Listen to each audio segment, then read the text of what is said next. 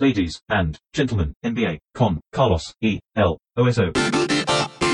Señoras y señores, bienvenidos a otro episodio de este podcast en el que usualmente hablamos de la NBA con Martino Simani, a quien tengo enfrente de mi persona. ¿Cómo estás, Soso? Excelente. Estamos a tres semanas de que empiece la NBA. En realidad, ya el viernes se pueden ver algo que se parece al básquetbol, que es la Precision.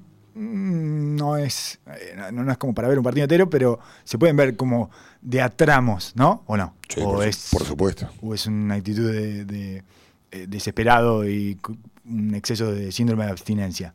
Ponerse a ver algo de Ambas Precision. cosas, ¿por qué no? Yo no, sí, yo no gasto horas igual, o sea, no gasto eh, horas de televisor en, el- en mi familia.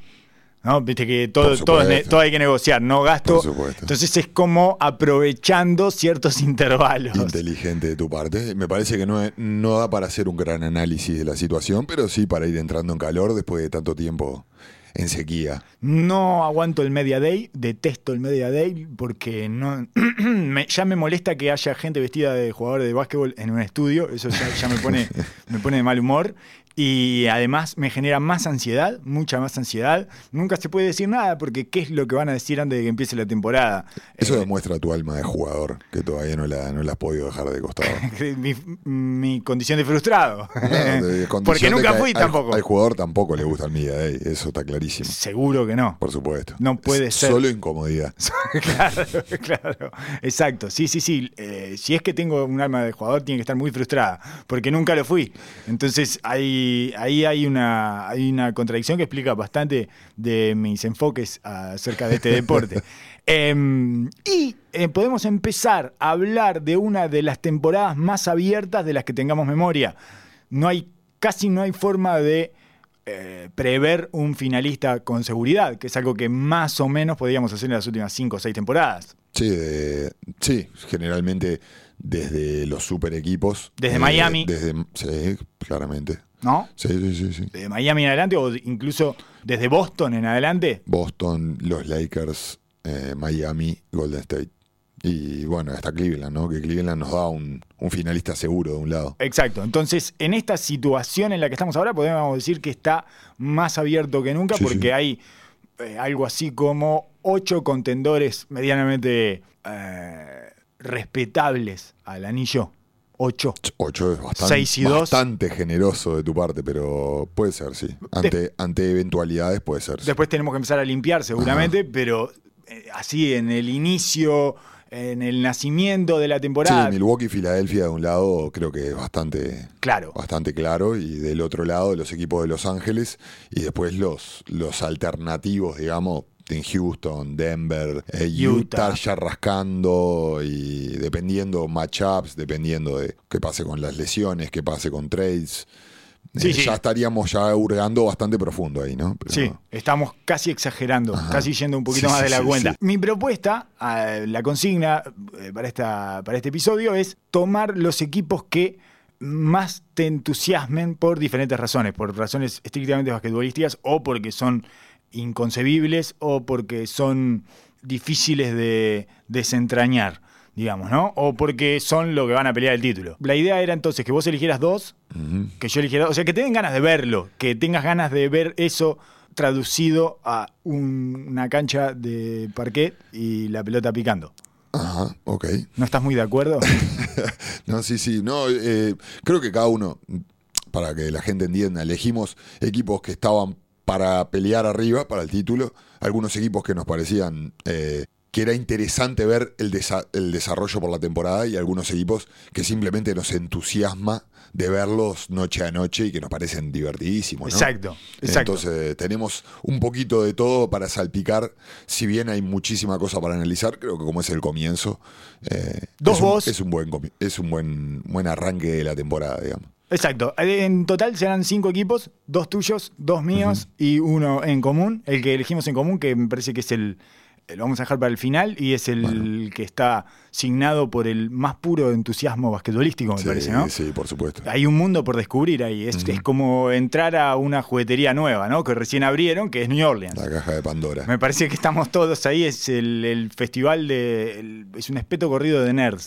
¿no? No, no- no- no para de salir platos y platos diferentes y todas las combinaciones que puede haber entre toda esa cantidad de jugadores que nunca vimos jugar juntos y que en algunos casos además aparentan tener un sentido y, en fin, bueno, con, con un montón de cosas en el medio, como ver eh, qué, qué es Zion Williamson y ver hasta dónde pueden llegar y si pueden realmente transformarse en un equipo que, más allá de competir, que creo que eso estamos casi todos seguros que lo va a hacer, eh, si pueden verdaderamente tener un récord como para pelear playoff, etc. Empecemos igualmente por los otros cuatro. Por los primeros dos voy a romper el fuego yo con los Philadelphia 76ers. Es un equipo que me entusiasma mucho por lo difícil que me resulta entenderlo.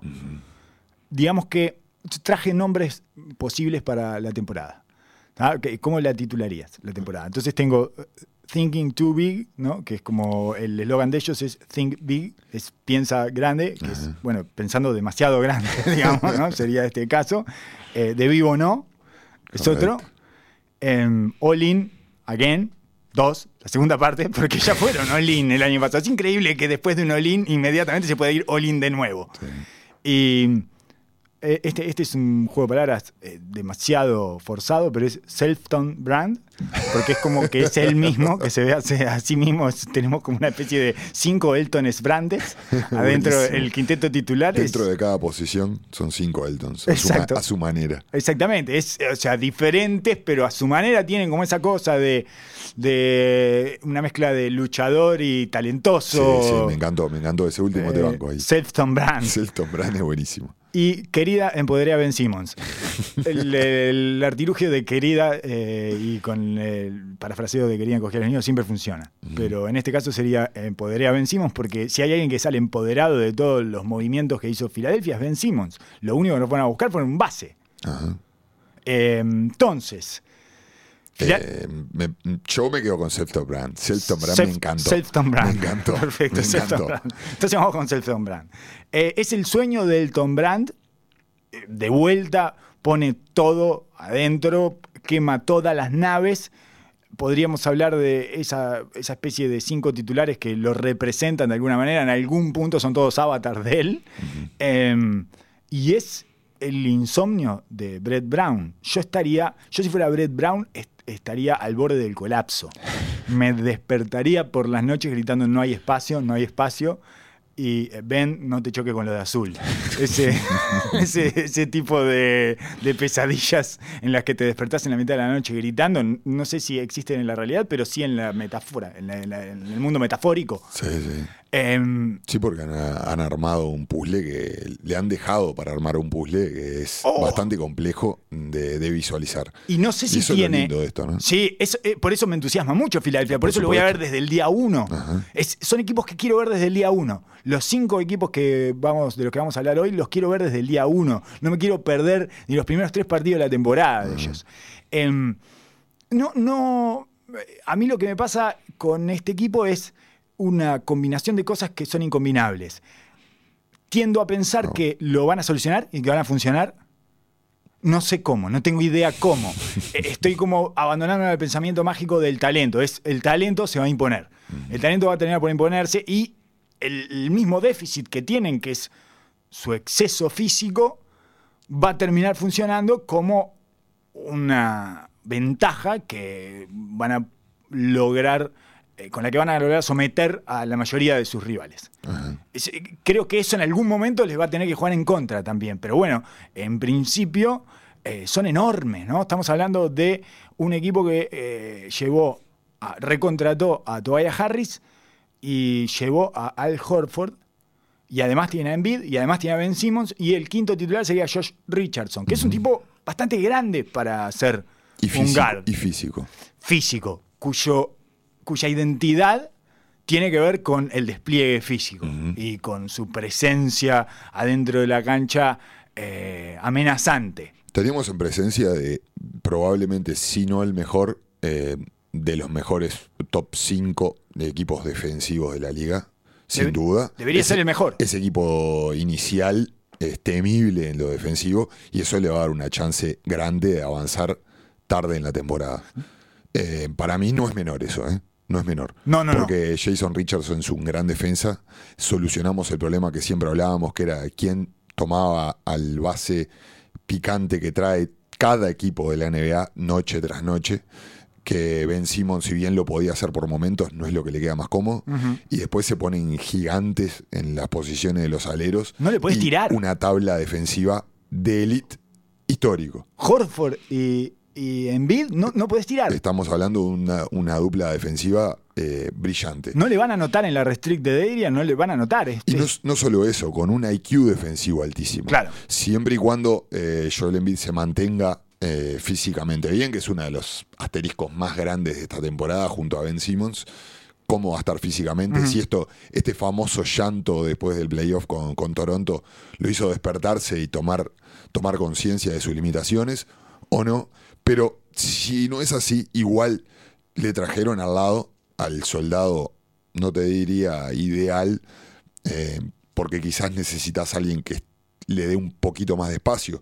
Pero Sí. en cuanto a lo defensivo, le va a solucionar los problemas y tener una pareja así me parece eh, alucinante. Y eso es lo que creo que más, más me divierte de ver de este equipo. Sí, sí, sí, sí. Los niveles de fisicalidad en una ciudad como Filadelfia, que siempre hablamos de la identidad de ese Eh, equipo. Les gusta, les gusta me- eso. Y, y me parece muy bien de parte de Selfton Brand de darle esa identidad. O sea, por más de que la, la incomodidad que genera el la parte ofensiva, o las incógnitas que genera, el hecho de tener un brand, una marca y una dirección como equipo es un paso muy grande a dar.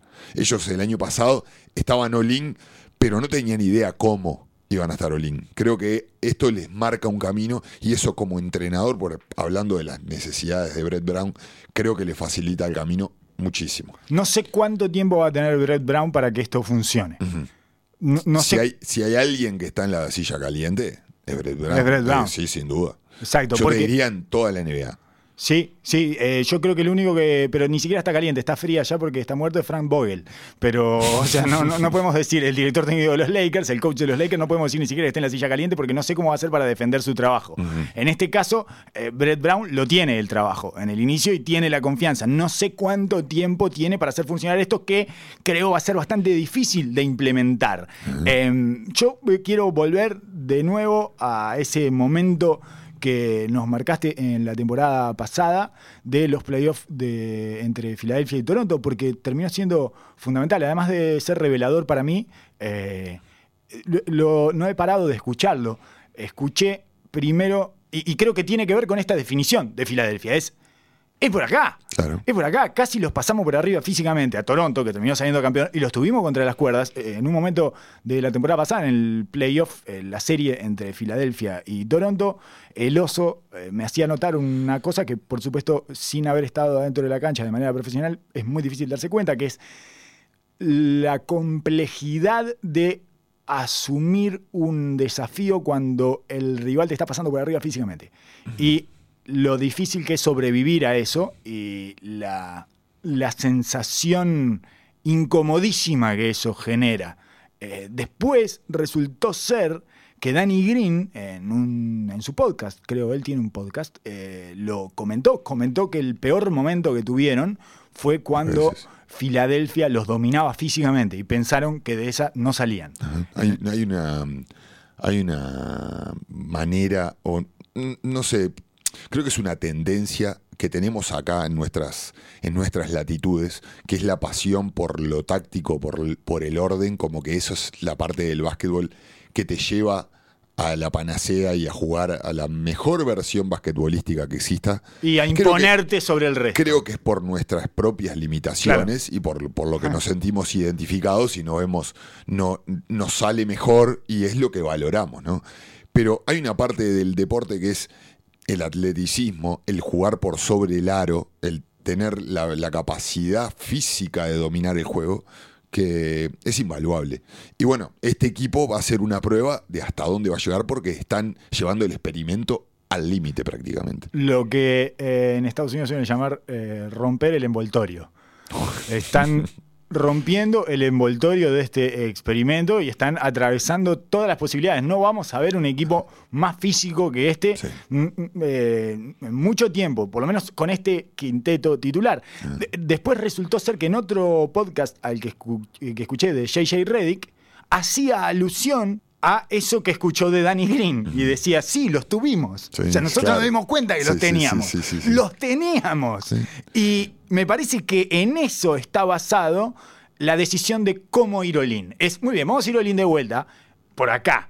Esta es nuestra identidad. Entonces vamos a traer a Al Horford, nos vamos a quedar con todavía Harris, y vamos a traer a Josh Richardson, que es un tipo eminentemente físico, y lo vamos a pasar por arriba todos. Listo, y vamos a salir campeones. Esa me parece que es, ese es el mindset, esa es la- ese es el paisaje que imagina en el mejor de los casos Selfton Brand, ¿verdad? Eh, a quien le decimos Selfton Brand, eh, porque, bueno, revisen el chiste que apareció hace 10 minutos. Tres ventajas y tres desventajas.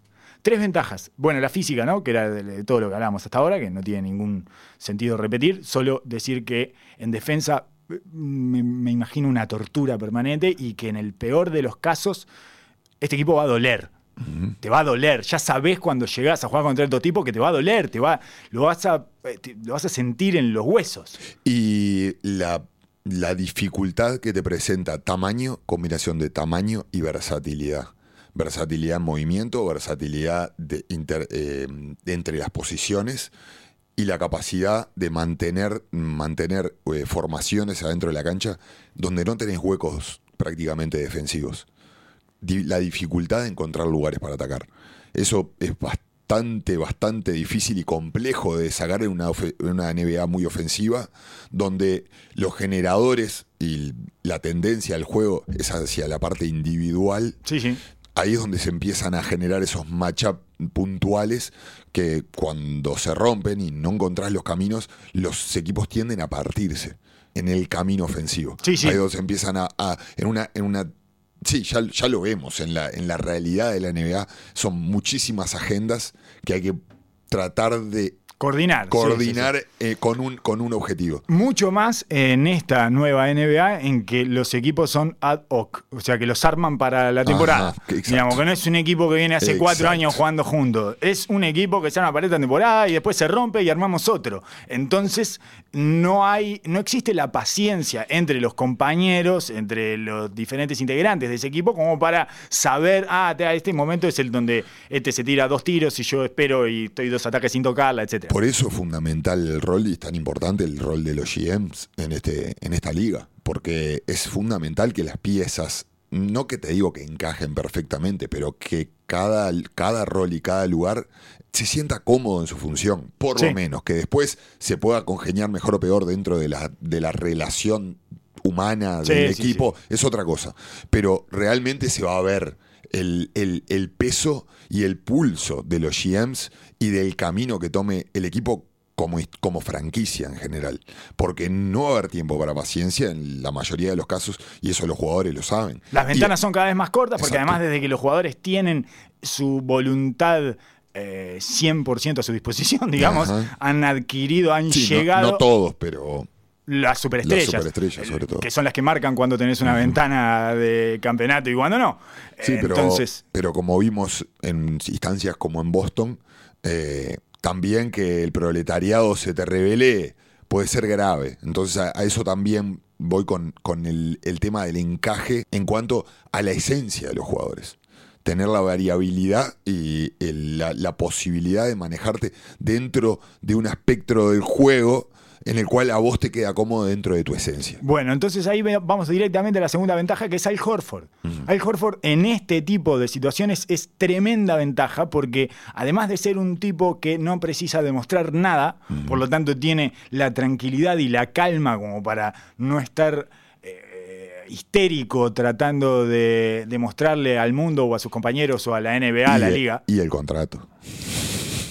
Con- Para no estar Contratún. también. Eso Contratún. te da, te da cierta calma también. Eh, no precisa la pelota.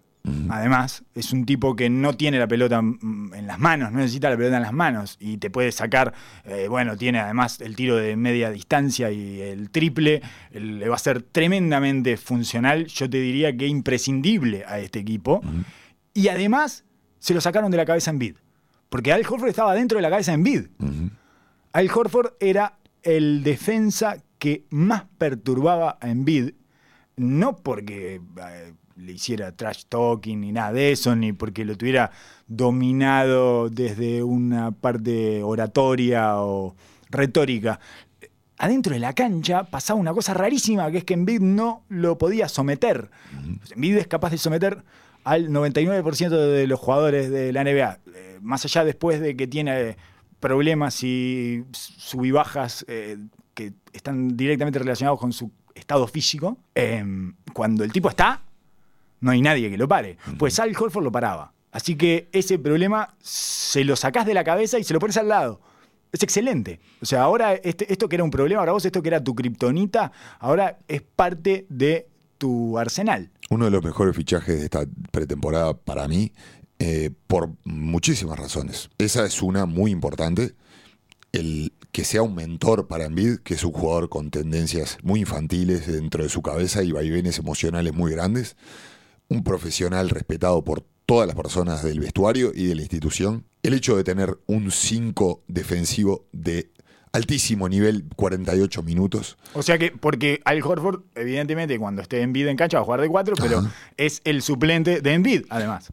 No solo eso, que de cuatro eh, debe ser uno de los jugadores más inteligentes o con el básquetbol IQ más grande eh, que hay dentro de los jugadores internos en la NBA hoy por hoy y que a su vez puede darte otra variabilidad dentro de la estructura defensiva, siendo un 5 defensivo, pero mucho más móvil y más ágil, que te puede permitir jugar con Ben Simon de 4 y con el de 5 no vas a sufrir internamente. Puedes pasar a Tobias Harris a jugar el 4 con el de 5 y va a ser un equipo dinámico con mucho gol, con mucho espacio para que Ben Simon eh, llegue a la pintura tranquilo. O lo podés poner con, con y, van a ser una, una, dupla interna extremadamente pesada, cargando el rebote ofensivo.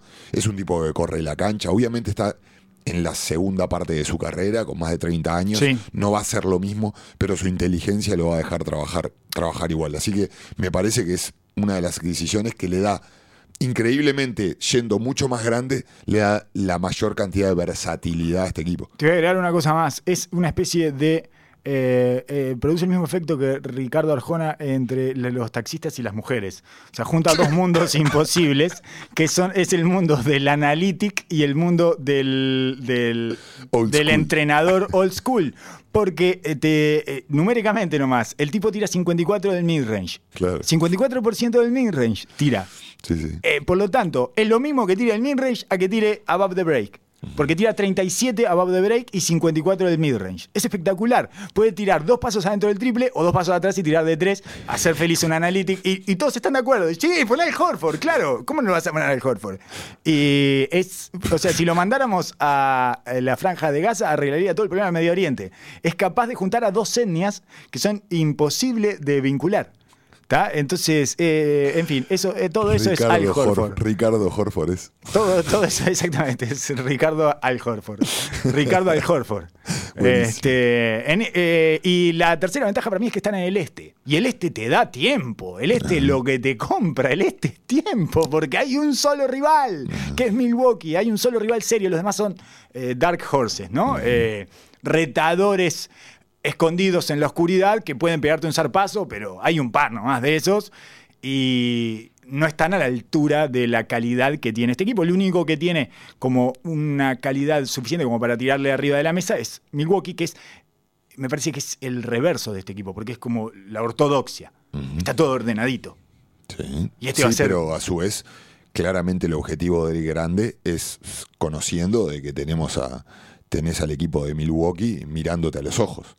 Y el hecho de llenar la pintura, de tener esa capacidad física de recibirlo, y mismo al Horford, que fue, es uno de los mejores defensores en prototipo para defender a, a Giannis, eh, creo que cierra por todos lados, no solo para defender a Giannis, sino para ser un grande que se pueda machapear, por ejemplo, con Brook López cuando se abra a tirar.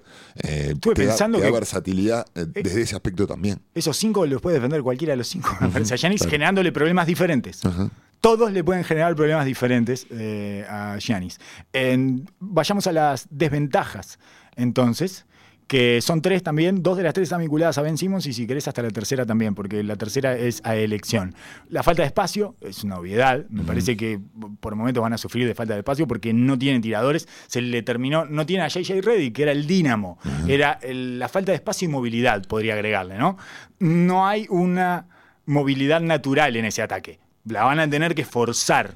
Antes todo empezaba con eh, JJ Reddick corriendo a través de las cortinas y eso ya genera un flujo positivo. Se va armando ahí una, un candombe, por decirlo de una manera muy criolla y poco ortodoxa, que, que tiene un piso de movilidad, digamos. Él te asegura eh, cierta movilidad que acá ya no está asegurada.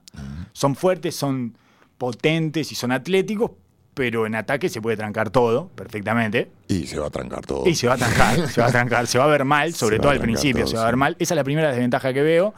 eh, que no tiene tiradores claros, tampoco. Tobias Harris es Tiene el único que la mete. Capaces, pero no especialistas. Exacto. Mike Scott puede tirar. Sí, es por supuesto. un tipo de que está tirando un 40% de tres, pero, sí es un cuatro tirador. pero no tira mucho tampoco. Eh, tira tres triples por partido. No, no, no es un tipo que, que vaya a tirar siete triples, ocho triples. Josh Richardson es un tirador decente. Tira un 36, eh, 38 del catch and shoot. Sí. Está bien. es un mejor tirador de lo que dicen esas estadísticas, pero no es un tirador natural. Es un tirador eh, de trabajo. Es un tirador que se hizo tirador, que se hizo respetable, pero no tiene la mentalidad del tirador. Y no vamos a conseguir que las defensas eh, Lo so- respeten como tal. reaccionen ante todos estos jugadores que estamos mencionando. Sí, sí, sí. En- sacando a Tobias Harris, me parece que no hay una- un jugador que los haga reaccionar. Y Korkmaz, que es el, como el más puro de los tiradores, todavía estamos por ver si es un jugador de NBA. No nos enteramos todavía si es un jugador de básquetbol en nivel NBA. Para mí lo es.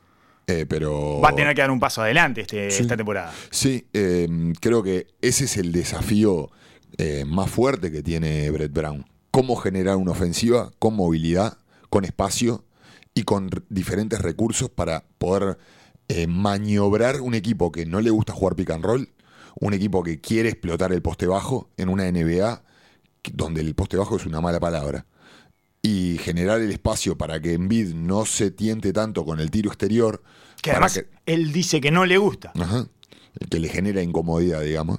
Me parece que es un equipo que tendría que jugar de una manera similar a la que lo hace Denver con Jokic, sin tener esa posibilidad. Al Horford y Embiid pueden jugar ese rol de cierta manera, jugando en el codo, jugando con cortes, eh, la como una especie de ofensiva Princeton que se jugaba antes, de dar, dar la bola al codo, ir a cortinar a la esquina y que dentro de esa movilidad y los cambios múltiples y el, el ocupar espacios y cortes rápidos con jugadores que son bastante más grandes que los que defienden en su posición, pueda sacar ventaja desde ahí. Eh, es un desafío, ¿eh? En esta NBA es un desafío. Porque se te tranca todo, se te va a trancar y es eso, es cuántas veces vas a ir al mismatch. Porque finalmente lo que terminás es teniendo una ofensiva insostenible, porque nunca agarra ritmo y pases, y entonces tenés a uno jugando y los otros cuatro mirando, etcétera. Sí, va a ser una, va a ser una ofensiva que se va a alimentar o va a querer li- alimentarse mucho desde su defensa, que es el punto fuerte de Ben Simmons, y que le va a tratar de generar esa comodidad para que él empiece a desnivelar desde ese lugar. Como hablamos siempre, o por lo menos desde mi punto de vista, Ben Simmons no es un gran base de media cancha, no porque, no solo porque no tira, sino porque le cuesta le Discernir. cuesta- le cuesta discernir los momentos del partido. Sí le encanta acelerar y ahí sí es donde él puede poner el nervio, pero le cuesta encontrar los ritmos de cuándo frenar y cuándo, y cuándo acelerar y los suplentes que han traído de base Bueno. son Trey Burke y Raúl Laucinho, esa es la segunda desventaja, no Es- tienen base. Exacto. es- No tienen base, es es un la- equipo sin base. es la dificultad que van a encontrar para un equipo que va a tener que convivir con la media cancha. Eh, Entonces, eh, Richardson obviamente tampoco es base y Raulcinho y Trey Burke, estamos hablando de dos terceros bases. Es el típico tercer base, Sí, sí. Raulcinho o Trey Burke. Bueno, esos van a ser el primer recambio de base que va a tener Ben Simmons, que además a nosotros por lo menos nos deja ciertas dudas con respecto a su oficio de base director del juego, digamos, Exacto. el que va manejando por dónde, el que está pensando todo el tiempo qué necesitan los demás, qué tienen que comer, qué- de qué manera alimentar a uno y a otro y en qué momento les tiene eh, que dar la comida a la boca, digamos, ¿no? Que es algo en lo que, de, de lo que se están preocupando permanentemente los bases. Es, es- es como su desvelo es tratar de hacer felices a todos. Ben Simmons no tiene esa personalidad. No, no, no. Eh, después entonces te doy una desventaja a elegir. No tiene suplentes probados o casi nadie se consigue sus propios tiros. Eh, de, de los suplentes, el único que puede, se puede anotar por sí mismo o ha demostrado que tiene cierta habilidad es Trey Burke. Pero Trey ha jugado siempre minutos Basura. basura, entre, sí, entre o comillas. eh, semanas basura de la temporada, que es Claro. al final de la temporada, que es cuando suelen resurgir los jugadores que están en la, en la perrera, al final del banco. Para mí el gran problema es quién va a asumir el rol de líder cuando el partido esté en la chiquita, como diría el gran Álvaro Martín. Ese es el, el problema general. Porque este equipo va, te- como hablamos, va a tener que generar ofensiva a través del movimiento, no desde la individualidad. Ujú. Pero al final del juego es bastante duro generar a través del movimiento. Sí, sí, Alguien sí. va a tener que agarrar la posta y bueno, me parece que Envid va a tener que ganarse los millones ahí. Embiid y Tobias Harris. ¿no? Son como los dos eh, que, eh, los que pondrías la pelota en la mano, eh, inicialmente por lo menos. Bueno, entonces dejemos, porque es eso, dejemos, ahí, ahí- ahí hay como dos desventajas. Eh, que las dejamos sueltas, es una es que nadie se consigue sus propios tiros, casi nadie en ese equipo en general, que es esto que decías del final, y la otra es el banco de suplentes tremendamente flaco que tiene James Ennis, James, Ennis, Jonah Bolden, Jonah Bolden, que- Korkmaz. Trey Berg, Raulcinho, no, no tenemos, todavía no tenemos jugadores que vos sepas que podés tirar a la cancha y te van a dar consistentemente algo específico. Lo que sí, lo que, por, cual, por, por lo cual no siento que sea tal dificultad, porque el, el 5 inicial que hablamos son múltiplos posicionales. Sí. Entonces, no, no va a ser el típico equipo de Dallas. eh, No hay una segunda unidad. De segunda unidad, co- constantemente juega X cantidad de minutos juntos. Sí. Es un equipo que va a estar. Y Brett Brown, de hecho, lo hacía así el año pasado, que dejaba a dos jugadores adentro y sacaba a dos. Y me parece que esa va a ser su realidad. Vas a ver por lo menos dos o tres titulares todo el tiempo Sí, en cancha, ocupando diferentes posiciones quizás, pero me parece que eso le va a extender un poco más el banco de lo que parece si lo mirás en frío en un roster. Es, es un espanto. No, no, claro, si lo mirás, sí, sí, si si lo mirás te los esa. imaginás a los cinco jugando juntos, decís, bueno, le Cuando- dan la mano y se van para la casa. Sacá a estos cinco titulares y decime qué armás con eso que Claro, tenés en el banco y no podés armar nada, no tenés claro. nada para hacer. Bueno, esto sería entonces eh, los Philadelphia 76ers. Eh, Oso, decime cuál es tu primer equipo, qué equipo te genera ese entusiasmo casi inmediato, así instantáneo de lo quiero ver ya, quiero ver qué, cómo hacen, qué pasa con esto. Los Dallas Mavericks. Oh, Va a ser el equipo, uno de los equipos preferidos del, del League Pass. Y Definitivamente. el primer mes A propósito. quiero mirar todos los partidos. a propósito, sacaron el NBA TV de los cables.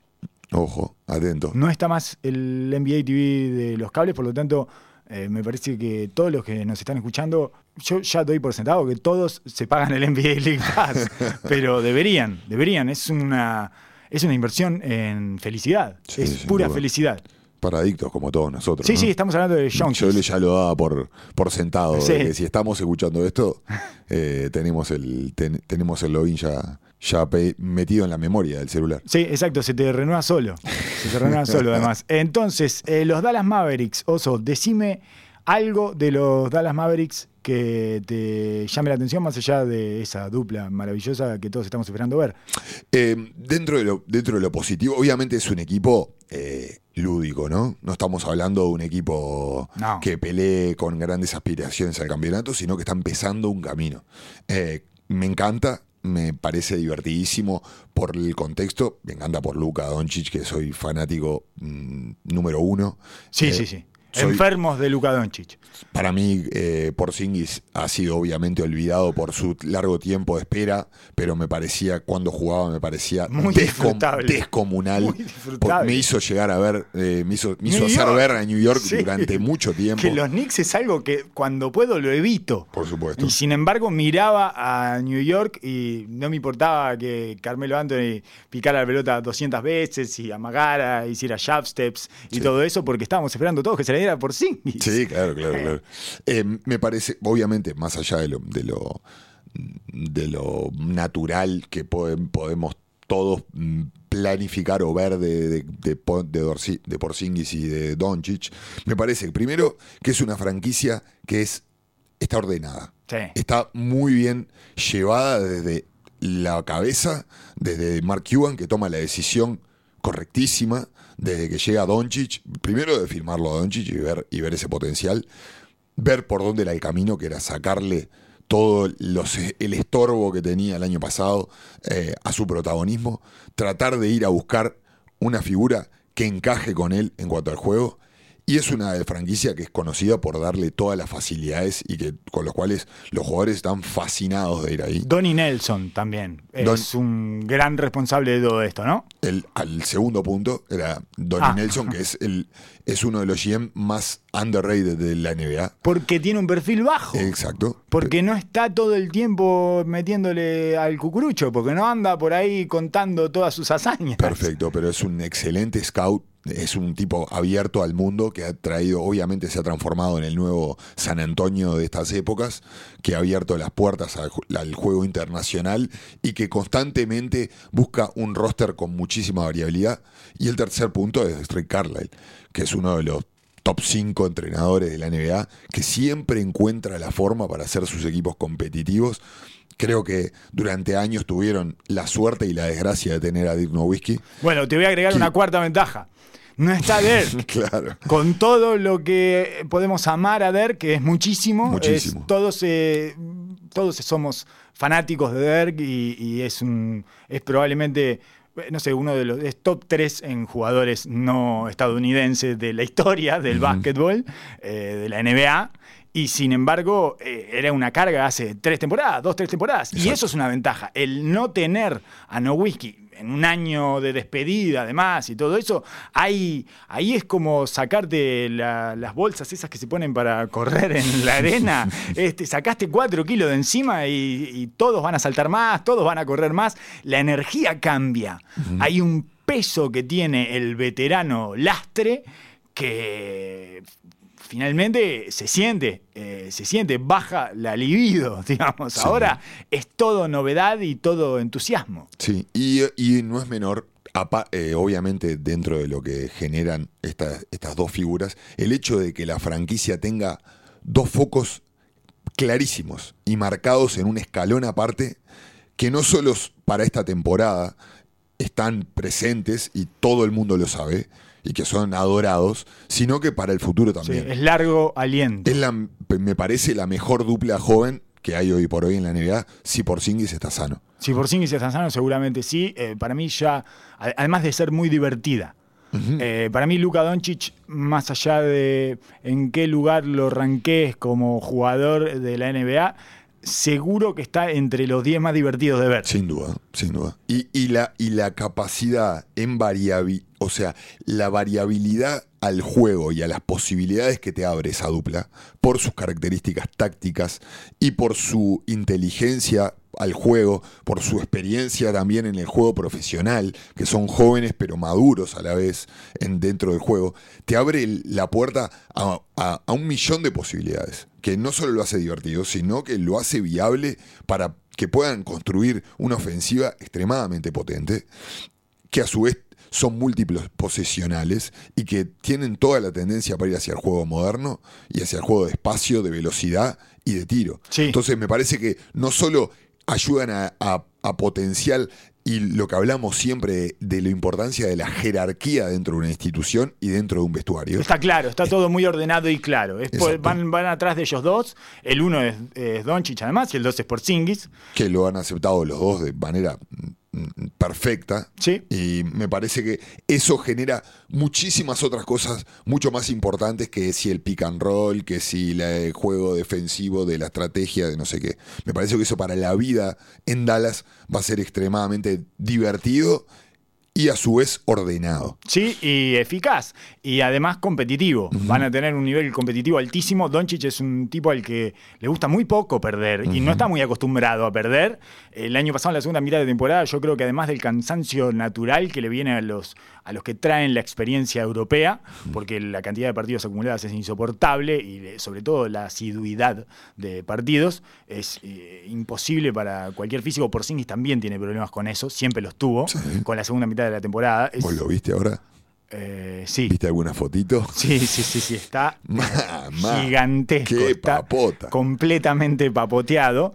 Y mm, Pero aparte. más allá de eso, no quería, quería terminar, que, era Sí. que me parece que parte de la caída de, de Doncic en la segunda mitad de la temporada tiene que ver con esa desilusión por no poder pelear, por no poder competir. Exacto, y te, que- y te quería agregar a eso que el- nos olvidamos por momentos por el tiempo que pasó, pero cuando llegó Porzingis, el hambre de competir con el cual iba noche a noche era tremendo. Sí. Era tremendo. Es un poco distinto en la manera que encara Doncic, que es más al estilo de Curry, es más al estilo jovial, ju- juguetón, eh, no, sé cómo Lúdico. llam- no sé cómo llamarlo. Sí, es lúdico, lúdico. Tiene una cosa ahí de. Es- cosa- Es lo mismo que estar eh, jugando un Fortnite para él. Es, ah, mirá, los voy matando a todos. Los voy matando a todos y siempre con una sonrisa y hago una guiñada y me divierto. Mientras los asesino me divierto.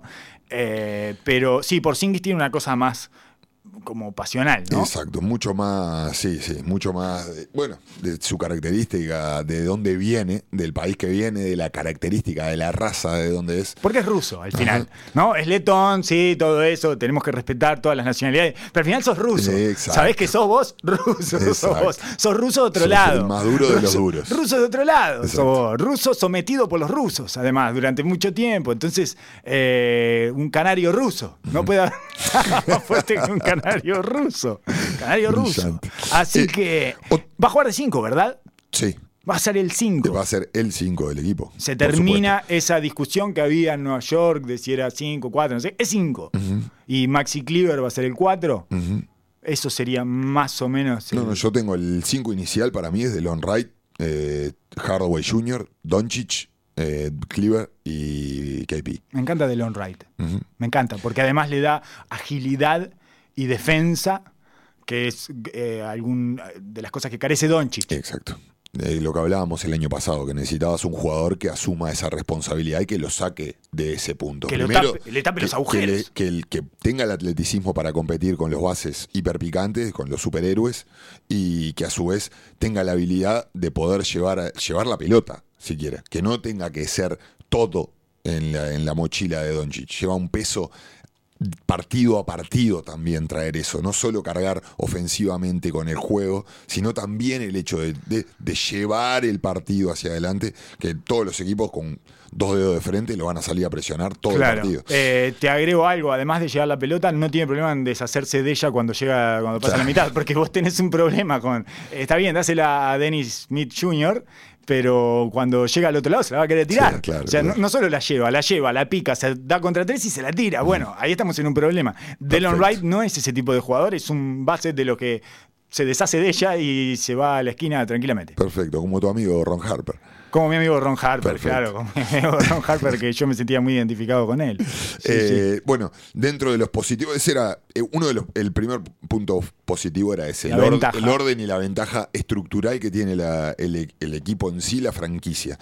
Eh, después, me parece que la versatilidad que tiene y el atleticismo que tiene en el juego interior, en el juego del 3 del 3-4-5, te diría, eh, me parece un positivo en la NBA de hoy. Si bien van a sufrir físicamente contra los equipos, como lo que hablábamos con Filadelfia, tiene una versatilidad y una dinámica que les va a permitir tener un juego extremadamente ágil y móvil, con tiro, con atleticismo y con, y, y con inteligencia, digamos, para jugar un rol. Le faltan kilos, Exacto. ¿no? Exacto. Pero me, me parece que es un equipo que tiene que jugar de esa manera. Es un equipo liviano que obviamente por algo no lo estamos poniendo. Para mí no es ni siquiera creo que vaya a ser un equipo que entre a los playoff. playoffs. Sí, sería playoffs. una sorpresa positiva, no, no, no un escándalo de sorpresa, pero sí sería bastante sorprendente que logren llegar a playoff, que desplacen a San Antonio, por Exacto. ejemplo. Deberían desplazar a un grande. Estaría, me, me parece que es un típico equipo que está a un año de. Dependiendo de la- lo que se potencie Doncic y lo que se potencie esa dupla, cómo esté por y físicamente y con su juego después de 20 meses sin jugar al básquetbol, eh, creo que ahí está el, el factor. Pero me parece que para un tipo de equipo así, ese tipo de grandes y de dinámica, porque Porzingis es un 5, pero es un 5 que va a pasar mucho tiempo fuera. Sí. Y, el, y es, es raro porque no es, no, es, no es sencillo ver a, a un jugador que juegue de 5 y que, por ejemplo, no vaya a rolar muchísimo al aro. No, Entonces tenés no va a caer mucho. dos cuatros que son los que van a tener que generar el pick and roll y van a ser los que van a poner presión sobre el aro y el 5 jugando atrás. El otro es Dwight, Dwight Powell, el otro Dwight Powell. 4 o un 5 bajo, digamos, Ajá. ¿no? Sí. En Que a ataque. su vez también puede tirar. Entonces te da una combinación de juventud, atleticismo, dinámica que a la larga, con, la, con lo largo que es la NBA y con, con, con el trajín que tiene una temporada, creo que les va a dar buenos dividendos. Están un poco cortos de tres, de Eh. aleros, digamos. Tiene a Dorian Finney-Smith, que es otro posible titular. Mm. Eh, digamos que su alineación ideal sería esa que dijiste vos, que es Delon Wright, Tim Hardaway Jr., que anota, tiene puntos, es Sí. fundamental eso. Eh, Doncic, Porzingis, y vos pones a Cleaver o a Yo pongo a. Cleaver. A Cleaver. Sí, yo pongo Bien. a Cleaver porque me parece que es el que cae mejor, es el que juega mejor eh, arriba del aro, es el que le protege mejor el aro defensivamente.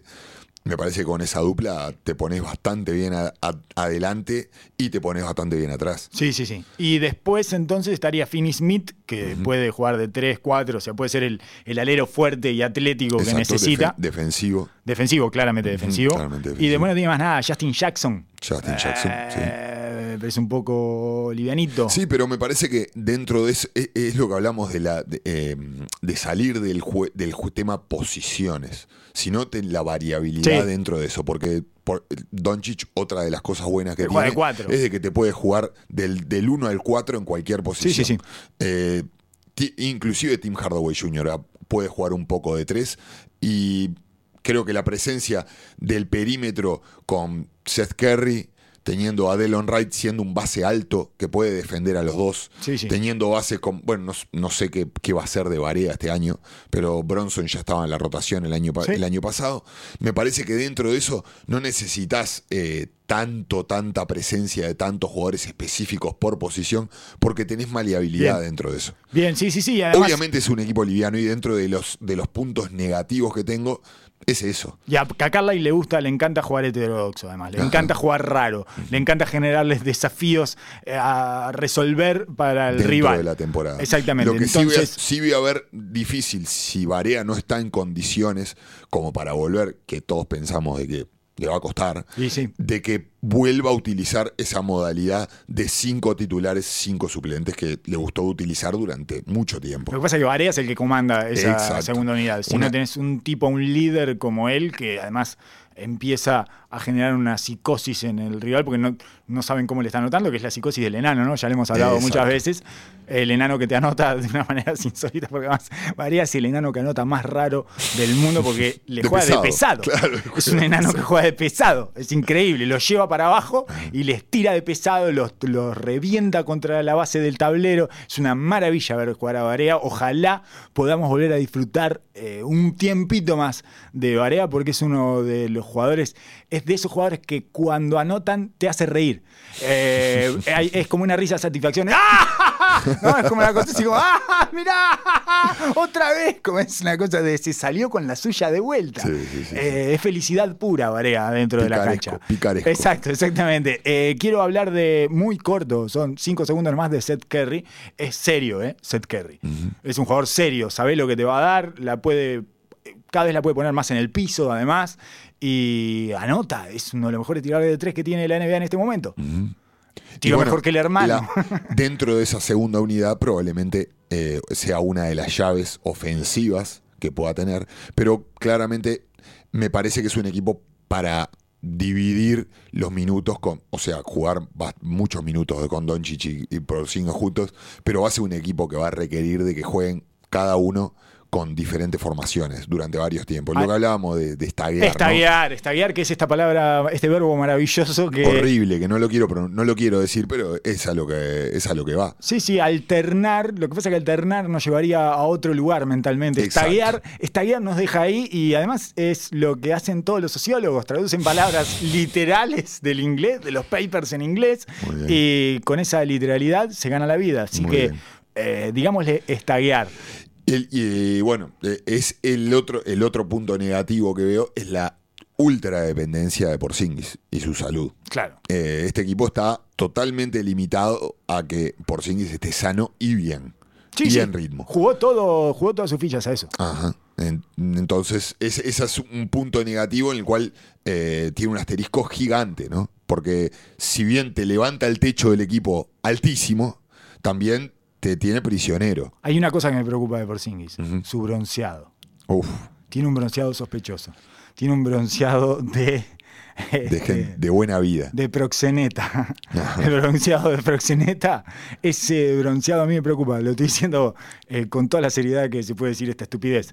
Pero me preocupa, me preocupa, me preocupa. Viste que todo el tiempo uno está tratando de encontrar hendiduras para reconocer la personalidad de los Ajá, jugadores. sí, Cualquier pista. Bueno, el bronceado es una de las pistas que yo pongo en la columna negativa. Ese bronceado siempre perfecto, tan parejito.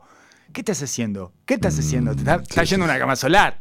¿Qué estás eh, o qué? ¿Te pasás? eh, tenés es un autobronceante? ¿Qué es eso? Es sospechoso. Eso es lo que te digo, es sospechoso, es un bronceado sospechoso. Excelente, excelente. Entonces, análisis. seguime el bronceado de Porzingis. Ese para mí es el asterisco más grande, más, más grande que el tuyo todavía.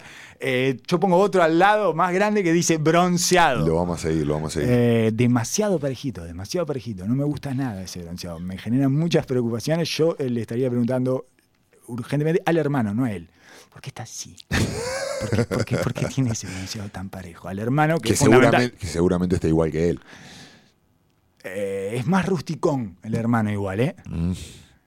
Es como un metrosexual rusticón, digamos. es, eh, no sé, habría que verlos. En cualquier caso, deberíamos pasar a otro equipo. ¿Sabes? Te voy a dar una noticia que te va a sorprender tremendamente. Oso. No nos va a dar el tiempo para lo que teníamos planificado. Entonces vamos a ir a Nueva Orleans, ¿no? Vamos a ir a Nueva Orleans Sí, derecho sí, y vamos a dejar a los Lakers para la que viene. Y a Boston. Bien, solo te voy a dar las posibilidades del nombre para la temporada de los Lakers te- y pasamos a Nueva Orleans. No te la aguantás. eh. No, no, no, no. Como para que quede algo ahí picando para eh, prenderlos para, la siguiente, para el siguiente episodio. Pero vamos a Nueva Orleans. Vamos a Nueva Orleans, no, per- no perdamos el tiempo. Nombre de, para la temporada de Nueva Orleans. Nombres tentativos para la temporada de Nueva Orleans. El banquete de los nerds es uno, ¿no? Eh, trasladado como a un nombre más de película, si no sería el espeto corrido de los nerds, es como más barrial Ajá.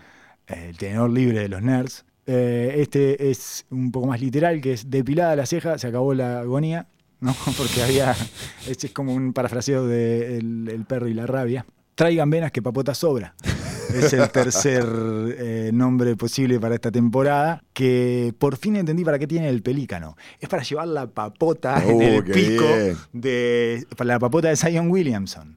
Es eh, porque Zion Williamson Si, es. si la empiezan a repartir. Zion Williamson es el, mismísimo hijo de la papota, Sí, sí, sí. ¿no? Sí, sí. Es el hijo de. Así como está el hijo. es- ese es el, el- el último título, es el hijo de la papota. Eh, que es como está el hijo de la pavota, está el hijo de la papota. Es horrible que esté explicando todos los títulos.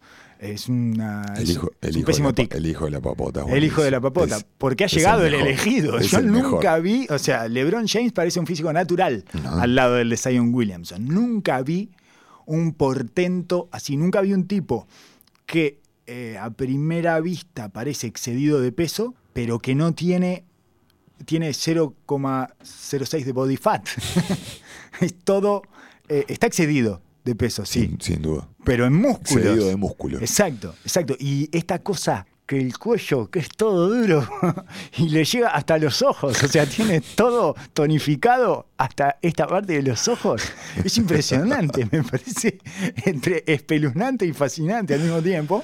Y bueno, en definitiva, es la cara de este equipo que igual me parece que es más representativo el nombre del banquete de los nerds. Porque hay una cantidad de jugadores y combinaciones para ver que es eh, fascinante. Casi, Fascinante. casi peligroso, te diría yo, porque tanta, tanta información nueva. Es un equipo que empieza prácticamente de cero y tiene que construirse en el camino, con, una, con su pieza fundamental siendo una incógnita absoluta para todos nosotros en esta NBA, porque Zion Williamson es todo potencial. No sabemos No sabemos. si va a terminar jugando o no. No sabemos tampoco eh, cuál es, cuál es el, la real incidencia en un partido de la Sí, NBA. pero lo que pasa es que ese me parece que no es su pieza fundamental al final. Adentro de la No, cancha pero es el que le puede llegar a dar el salto absoluto de calidad a un equipo. y que va a determinar además la, eh, el estado de ánimo de la temporada. Si él es un éxito desde que empieza, eso va a ser una efervescencia tremenda. Exacto. Si el tipo tiene las dificultades que vimos en la Summer League, en los tres minutos y medio que lo vimos en la Summer League antes de que lo sacaran y dijeran, no, no, no, mejor no, mejor no, mejor no. Eh, bueno, ahí el estado de ánimo va a cambiar, va a haber una tensión en el ambiente eh, markelfulciana, por No, llamarlo de alguna forma. mm, Me, extraña, me llamaría muchísimo la atención que lleguemos a ese punto. Eh, me- y más por el equipo y el contexto en el cual está, Exacto. está involucrado. Soy extremadamente positivo con este equipo. Extremadamente positivo. Sí. Tiene jugadores que ya sabemos, soy fanático número uno de Drew Holiday. Sí, sí, sí, vos me hiciste eh, quererlo a Un- Holiday. Yo era un jugador que ignoraba hasta que vos me pusiste el Uno énfasis de, en él. de mis jugadores fetiche en la NBA, Sí. sin duda, al cual me gusta su característica para armar un equipo de estos, de que tiene expectativa en cuanto a juego, pero no desmedida en cuanto a sus resultados. Me parece un tipo serio, ordenado, que te, te va a llevar... eh, te va a llevar la- de la mano del lado ofensivo y defensivo, que no exige, no exige altísimo protagonismo, No. que puede ocupar varias posiciones, que le gusta el desafío de competir. No está fascinado con su sex appeal, no está en busca de mostrar Exacto. todo su swag, toda la onda esa que tiene y no ni, sé ser, qué. ni ser reconocido por el medio. Ha sido un jugador brillante durante muchísimos años y jamás ha aparecido con demandas de protagonismo para con su equipo, hab- habiendo estado navegando en un pantano mismo Sí, sí, sí. con toda la situación de Anthony Davis. No solo con su equipo, sino tampoco en las diferentes encuestas y eh, situaciones en que la NBA cataloga a sus jugadores, ya sea un ranking de ESPN, el All-Star o el equipo defensivo del año. Y me, y me lo confirma cuando JJ Redick en sus podcasts habla de que una de las razones principales por la que fue ahí es por Drew Holiday y por el respeto que le tiene a él. Y Exacto. no por una amistad personal. No, no, no sino lo por conoce. el respeto como profesional y lo que aporte para un equipo. Bueno, esa es otra ventaja para mí. Una de las ventajas que tienen es eh, claramente la tríada Drew Holiday, JJ Redick, Derrick Favors. Me parece que esos tres son tres veteranos serios que van a jugar de verdad y que le van a dar una estabilidad a ese equipo que si no sería eh, peligrosísimo, sería una, eh, una casa de fuegos artificiales. Exacto. Es en cualquier momento esto se nos puede disparar para cualquier lado. Ellos tres me parece que son el litio de ese equipo, son los que lo van a mantener estable anímicamente, porque todos los demás que hay alrededor entusiasma mucho, pero es volátil. Pero den- dentro de mis apuntes, el primer punto que anoté es confío plenamente en el GM David Griffin. Bueno, no, y creo que es el punto fundamental por el, por el cual creo en este equipo. Sí. Eh, me parece que fue capaz en dos meses de dar vuelta Chernóbil y hacerlo florecer. Sí, sí, sí, hay flores, hay, eh, hay verde. eh, Obviamente con un número uno del draft de uno de los más pot- el potencial más grande de los últimos, no sé, 15 drafts, desde LeBron probablemente, pero lo logró con, con decisiones fuertes, con también con eh, reclutando bien, toma- haciendo un buen draft y trayendo jugadores ni siquiera superestrellas. No.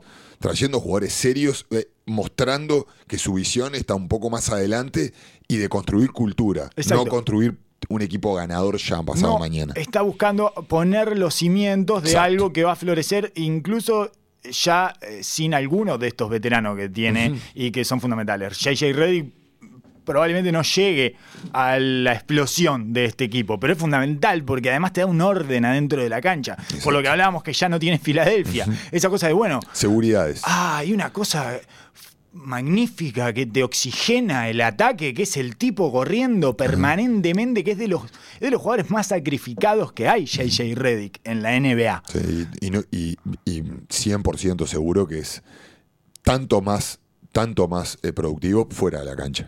Evidentemente. Tanto más productivo. Evidentemente, todos los. Simplemente escuchando un podcast de él ya te das cuenta lo mucho que le agrega a la vida de un equipo. Es uno de los equipos más profundos de la NBA. Eso es la otra ventaja también. Es larguísimo. Larguísimo, interminablemente largo. Tiene un perímetro versátil y extremadamente bueno defensivamente. Todavía no hablamos de cual- los deportados de Los Ajá, Ángeles. claro.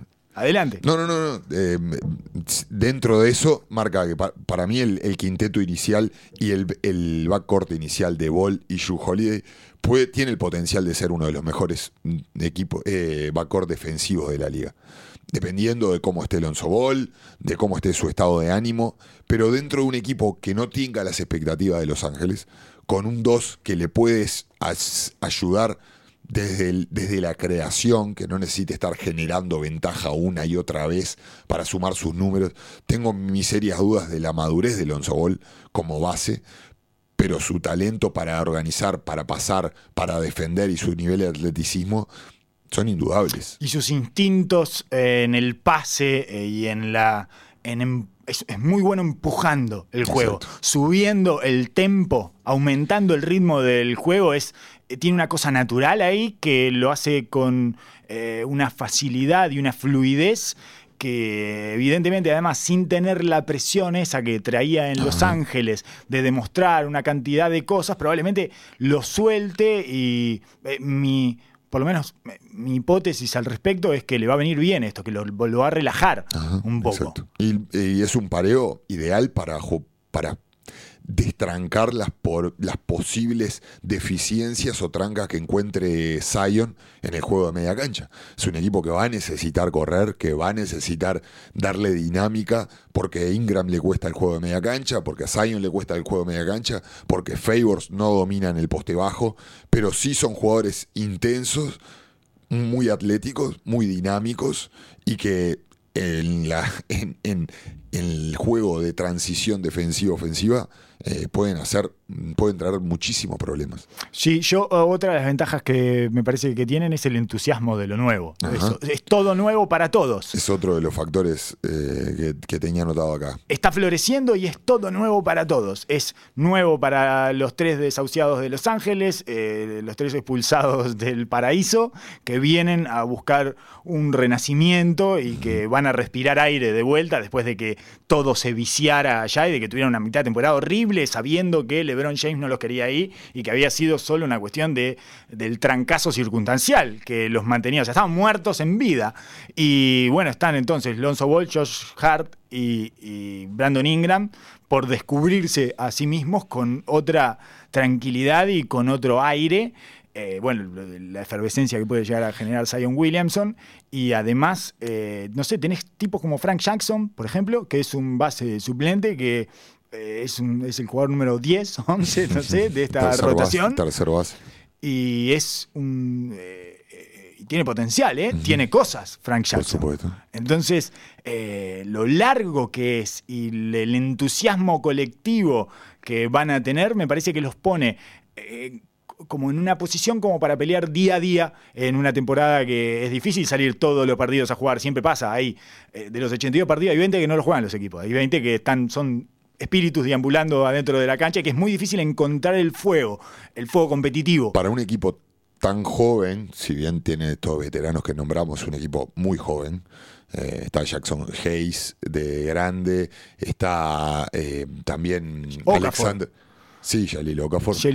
Y, no, y Eh, está Alexander eh, Walker, que Está Alexander Walker que hizo una, pre- una pretemporada a- buenísima. a mí me encanta. pero no estamos tomando, de- creo que después de lo que viví en Las Vegas, no tomamos dimensión de lo que genera Zion Williamson en Estados Unidos. Claro. Y para un equipo joven, tener eso alrededor, obviamente que son más luces y más atención, pero a su vez, la electricidad que yo sentí en ese partido en, lo- en Las Vegas, Ah. pocas veces la sentí en una cancha de básquetbol. Y me- la verdad que me impresionó de sobremanera. Y eso creo que va a ser uno de los factores de este equipo. Vos no has estado igual mucho en muchas canchas de básquet, así no, que no, capaz no que es este tu falta de, capaz que es tu falta de el- experiencia. tampoco me voy a hacer el, el coso, no, no, no, no, no presencié finales de la NBA, pero en un partido 37 Nada. en Minnesota, que te lo llenen por Zion Williamson y que el- la gente de Minnesota esté aplaudiendo a Zion Williamson, es, un, es una especie de fuego que, bueno, es también lo que vivió Los Ángeles cuando empezó la temporada. Que estaba LeBron James a full y que Los Ángeles estaba cuarto y volaban por la cancha antes de que pasara toda la debacle. Y esto va a ser bastante similar. No, no es menor para un equipo de estos que, aparte, va a venir de punto contra todos. No lo están dando como uno de los equipos favoritos, ni mucho menos. No, ni cerca de a clasificar a los playoffs. Exacto. Eh, entra en el círculo ese de Dallas, de los que pelean del 8 para abajo para ver si tiran a uno para afuera. Exacto. Digamos, ¿no? Eh, es ese, ese círculo que son Sacramento, Dallas, Todos. New Orleans, todos. Minnesota, todos. Sacramento, Claro. O- Oklahoma City, ¿por qué no? Sí, bueno, en caso de que no desarme todo Ajá. por la mitad. Eh, tres desventajas. eh, si, el- la longitud, digamos, lo largo que es el plantel, también puede ser una desventaja en un punto, porque la Sí. puse como posible desventaja. Sí. Es, es una ventaja y a su vez se puede transformar en una desventaja si nadie recibe los minutos y las circunstancias adentro de la cancha como para estar lo suficientemente cómodo, lo suficientemente cómodo eh, en su propia piel. Eh, digamos, que todos finalmente se sienten extraños y que hay tantas combinaciones para hacer que se puede volver loco Alvin Gentry tocando todos los botones. en, en un momento eh, es el, el síndrome de la Street Fighter, ¿no? En un momento aprieto todos los botones y veo que, veo que patadas salen. Bueno, eso puede ser... eh, encarna un peligro esa situación. Sin duda, sin duda. Eh, después otra desventaja que veo es que le falta tiro. Le falta tiro, le falta eh, sacando a JJ Reddick. Los demás, Hart tiró mal el año pasado. eh, Holiday no, él no la mete consistentemente. Lonzo, Ball tampoco. Lonzo Ball tampoco. Y Moore, Zion no la mete. eh, Darius Miller. ¿Cuántos minutos va a tener Darius Mm. Sí. Miller? Viene una temporada con 36%, pero tampoco es un tipo que puede tirar 32% esta temporada Sí, tranquilamente. Eh, Me- Meli, Nicolo Meli, porque no hablamos de Nicolo Meli todavía, que no es un mal jugador. Eh, la mete en FIBA, pero tira muy poco, tira dos triples partido y del range FIBA. Entonces, bueno, hay que correr, muchachos. Hay que correr. Hay que correr y buscar ventajas tempranas. Tienen Y- el tiro justito. Sí. Justito para hacer pagar las ayudas hasta ahí. Hasta ahí, hasta, ahí. Hasta ahí. Porque en un Y momento. Tienen el tamaño justito en todas las posiciones. Eh, esas son las dos di- dificultades que yo más le veo, más allá del factor Zion, del factor negativo Zion. Claro, en la otra ante parte. la posibilidad de que se nos caiga arriba de todas estas luces y Zion no está dominando como se esperaba y estamos un poco incómodos porque todavía no encontramos el juego y en el oeste meterte en un Ah. pozo temprano puede ser complicado. Mi tercera desventaja era la burbuja Zion. Ah, exacto. Yo Porque tenía si te la- revientan la cara esa Claro. burbuja, está feísimo la cantidad de papota que va a saltar para todos lados. Es una situación tremendamente compleja. Sí, pegajosa, ¿no? Sí, sí, sí, sí, sí, claro, claro. Anda a llamar al pelícano ya que limpie esto. Ni más, Sí, sí, sí. Eh, no sé, es, Y- es- y- y es la- increíble y- porque es un equipo y- cuyas ventajas son las mismas que las desventajas. Eh, sí, eh, es muy gracioso eso. Eh, y la otra cosa que tenía notado es que yo no soy muy fanático de Alvin Gentry. Eh, no, No. no. no es de mi santo de mi devoción. Sé que ha trabajado con David Griffin mucho tiempo. Entiendo que la identidad de este equipo está armada alrededor de una especie de Golden State, de ese paradigma de felicidad, tranquilidad, somos una familia, tenemos líderes positivos, centrados. Que, Quizás más del Phoenix de, de Exacto, Anthony que, Kerr. que lo terminó dirigiendo Alvin Gentry. Exacto, que, el, que Gentry fue asistente durante mucho tiempo. Y después quedó en manos de Gentry. Ese Exacto. Phoenix de Alvin Gentry, que tenía a Kerr como GM, además. Pero este, pero este, si bien hay cierta genética de eso en este equipo, es un equipo que tendría que tirarse mucho más hacia lo defensivo, me parece a mí, por su falta de, de anotación y al sacrificio. Y no veo a Gentry por ese lugar. Tiene un asistente defensivo especialista que lo llevaron para esta temporada. Ah, correcto, y muy bien. que, Viste que eh, del cual todas. es increíble y del cual Gentry ha hablado es con el que más ha estado Su El- Ron Adams. ahora no me acuerdo Brickstaff no no me acuerdo cómo era que se llamaba no no porque ese es el nombre del interino eterno del, Sí. linaje del interino que Vicker- es Bickerstaff. Bickerstaff, ese es el hijo del interino, de que fue interino él, es- etcétera.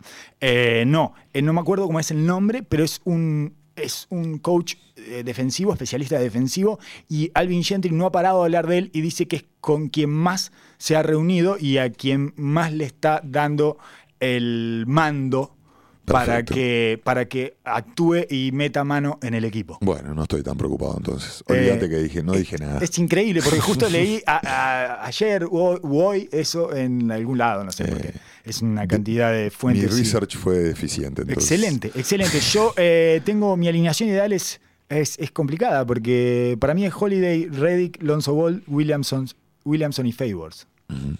Pero no sé si no sería. eh, Me parece extremadamente chica. Y Es me parece chica. que es eh, esto de la, la alineación ideal eh, depende mucho Sí, del contexto. sí, sí, está y perfecto. sobre todo en este tipo de equipo, que tiene tantas variantes y tiene tantas incógnitas, dependiendo del momento que tengas. Vos podés armar un equipo ultra defensivo, un equipo ultra ofensivo, ultra veloz.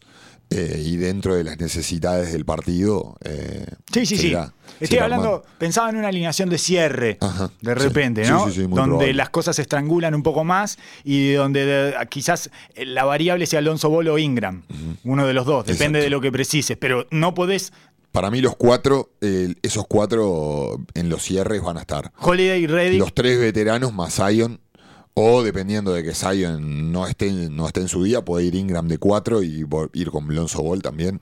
Eh, me Perfectamente. que, eh, ah, por ahí es, por ahí es la mano. Es los tres, el trío, la tríada de la estabilidad, digamos, el trío estabilidad. Exacto. Y bueno, ponele a los dos chiquitos que más te guste en ese momento y para ese lugar. Oso, muchísimas gracias por haber compartido esta hora, estos más de 60 minutos, creo que cercanos a los 70 minutos. Teníamos eh, mucha ansiedad y muchas ganas y muchas cosas por hablar. Nos ha quedado eh, Celtics versus Lakers. Nos quedaron los Celtics y los Lakers afuera. To be continue.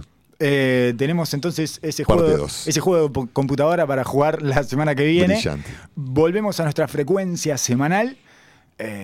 Bueno, traten de consumir esto lo más que puedan. Estamos a tres semanas de una de las temporadas más inciertas y fascinantes que nos ha dado la NBA en los últimos tiempos, sobre todo por esa, por la incertidumbre, ¿no? Que es algo que en general el eh, o por lo menos eh, era, era una de las quejas habituales eh, respecto a las últimas temporadas de la NBA. La falta de incertidumbre sobre el resultado final. No es algo que a mí me preocupara especialmente, pero de todas formas le agrega, le pone un condimento más a esta cosa que no se sabe para dónde va a disparar.